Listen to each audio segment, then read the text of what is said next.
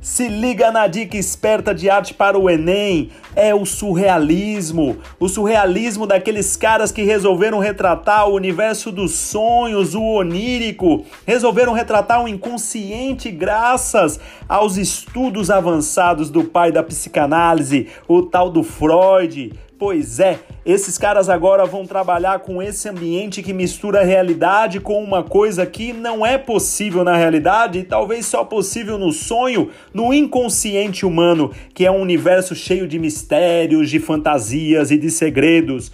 É isso aí que você vai ficar atento. Nomes como Salvador Dali, Miró, o nosso querido Magritte, o cara que fez um cachimbo e disse que não era o cachimbo. Dá para você? Então vocês vão ficar ligados agora nesses caras porque eles vão estar lá na tua prova, no teu vestibular. Aguardem.